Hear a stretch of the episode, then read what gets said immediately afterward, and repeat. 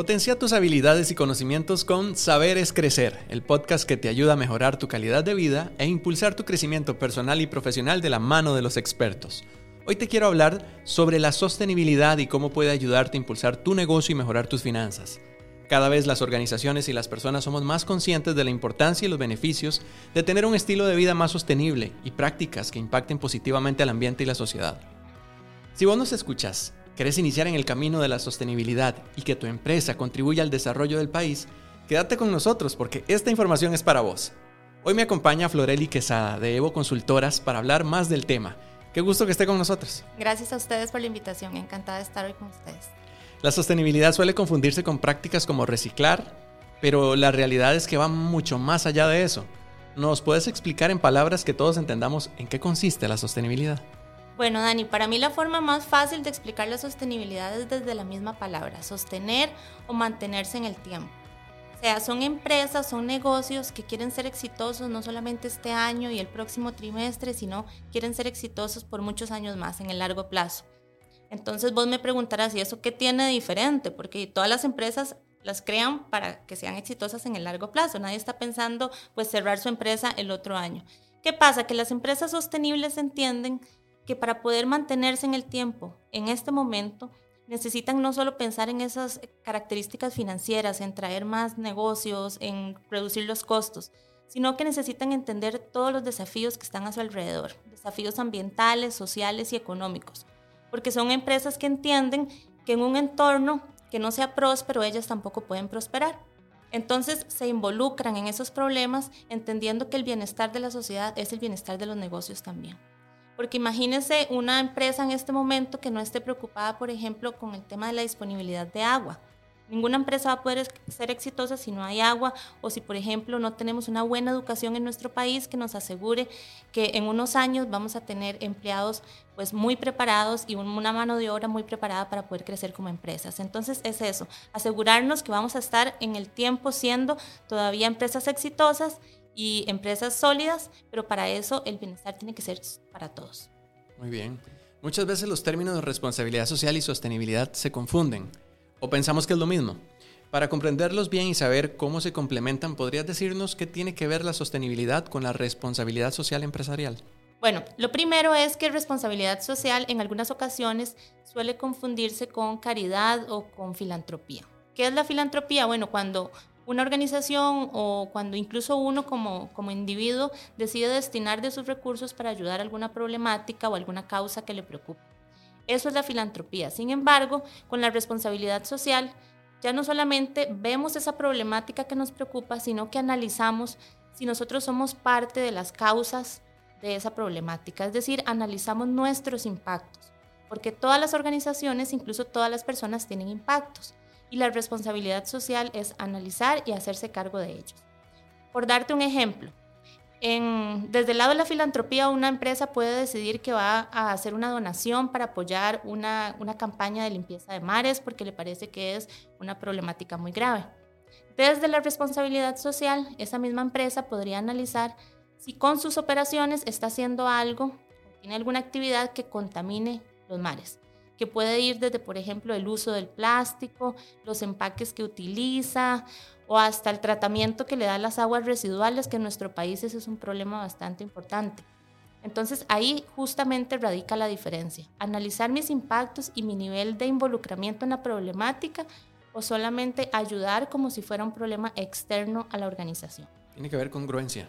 Totalmente. Averiguando sobre este tema, leí sobre la importancia de revisar tanto los procesos de la empresa como los de toda la cadena de valor. Justamente, ¿qué significa cadena de valor? ¿Cuáles son esas partes interesadas o públicos que intervienen en la cadena de valor?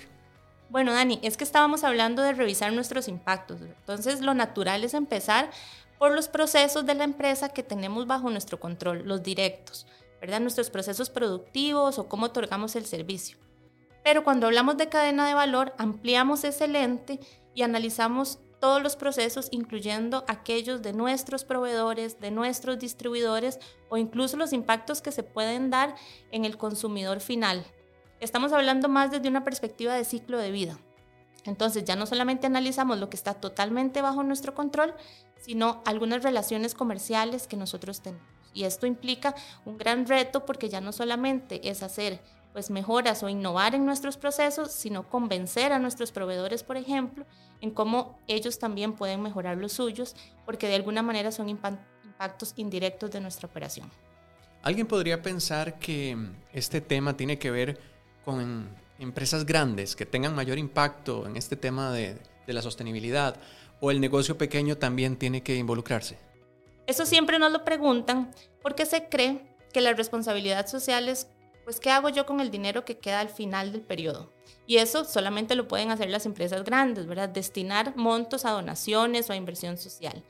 Sin embargo, cuando cambiamos ese chip y hablamos de atender los impactos, y ya no solamente de qué hago con la plata que me quedó a final de año, sino cómo yo hice esa plata, cuáles son los procesos de negocio que utilicé para generar esa riqueza, entonces ahora sí nos aplica a todas las organizaciones. Todas las organizaciones en diferente escala tienen impactos.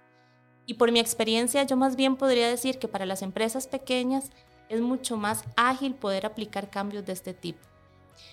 Vamos a ver, una de las tendencias más importantes en responsabilidad social en este momento es enfocarse en la población interna, en cómo podemos mejorar las condiciones de nuestros propios empleados, que muchas veces están en situaciones de vulnerabilidad social o de pobreza que desconocemos. Si pensamos este escenario para una pequeña empresa, que tal vez sean cinco empleados, es mucho más fácil poder encontrar cuáles son esas necesidades, poder conocer la situación de mis empleados, que son también mis compañeros.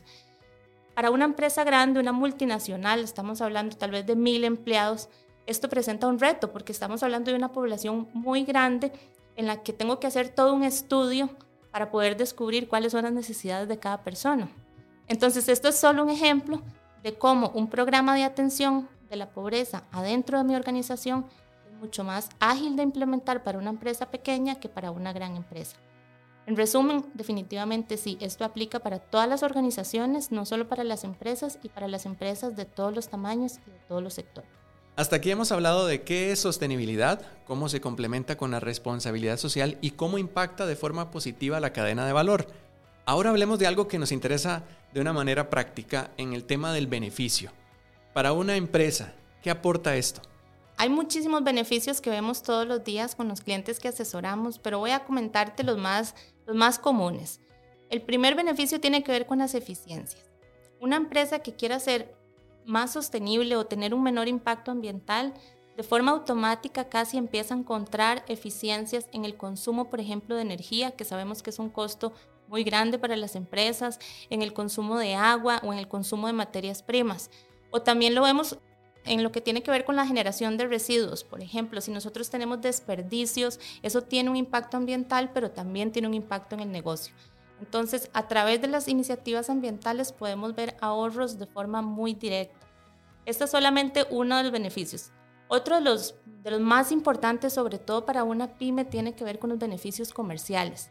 Tal vez algunos de los dueños de los pequeños negocios o de grandes negocios que nos estén escuchando, les habrá pasado ya que algún cliente les dice, bueno, es que yo quiero saber de qué material está hecho este producto o de dónde proviene, quiero saber cómo lo reciclo después. Eso simplemente es un reflejo de que cada vez más los consumidores les interesa el tema de sostenibilidad. Entonces aquí hay una oportunidad para hacer de la sostenibilidad una ventaja competitiva, ¿verdad? Y empezarnos a destacar con respecto a nuestros competidores. Pero bueno, esto es a nivel de los consumidores individuales. Y esto imagínenselo a nivel de las empresas. Si nosotros queremos hacer negocio, queremos venderle a grandes empresas o incluso queremos venderle al Estado, cada vez más estas empresas están poniendo la sostenibilidad como uno de los requisitos para comprarme. Entonces hay una oportunidad aquí de negocio con la sostenibilidad y con hacer de las prácticas ambientales y sociales un distintivo de mi empresa. Ok, otro de los beneficios es a nivel interno. Cada vez más vemos que los empleados, sobre todo los de las nuevas generaciones, les interesa trabajar en empresas que conecten con su propósito. Sentir que están trabajando no solo por el salario, sino que están trabajando para un fin más importante, para un fin que trasciende a solamente la quincena. Entonces la responsabilidad social influye directamente en la cultura organizacional, genera pertenencia, genera que los empleados sientan orgullo por el lugar en que están trabajando. Esto es otro beneficio que tal vez es intangible, pero que con las nuevas generaciones lo estamos viendo con muchísima más fuerza cada vez.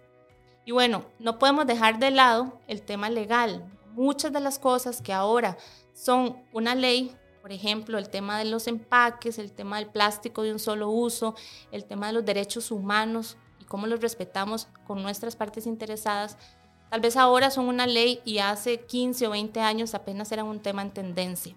Entonces la responsabilidad social me permite anticiparme a todas esas regulaciones y a esa normativa y prepararme. Es decir, no tengo que correr ahora porque la normativa está a punto de salir, sino que ya esto yo lo hice hace tiempo, estoy preparado y no solamente estoy preparado, sino que además me distingue de mis competidores.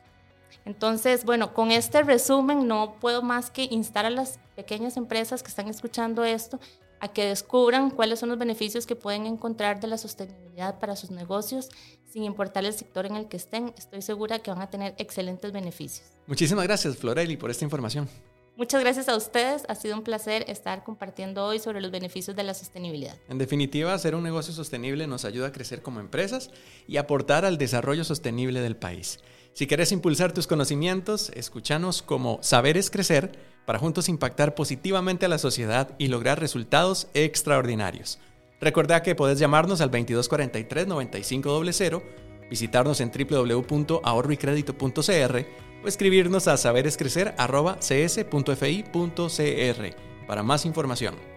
Hasta el próximo episodio.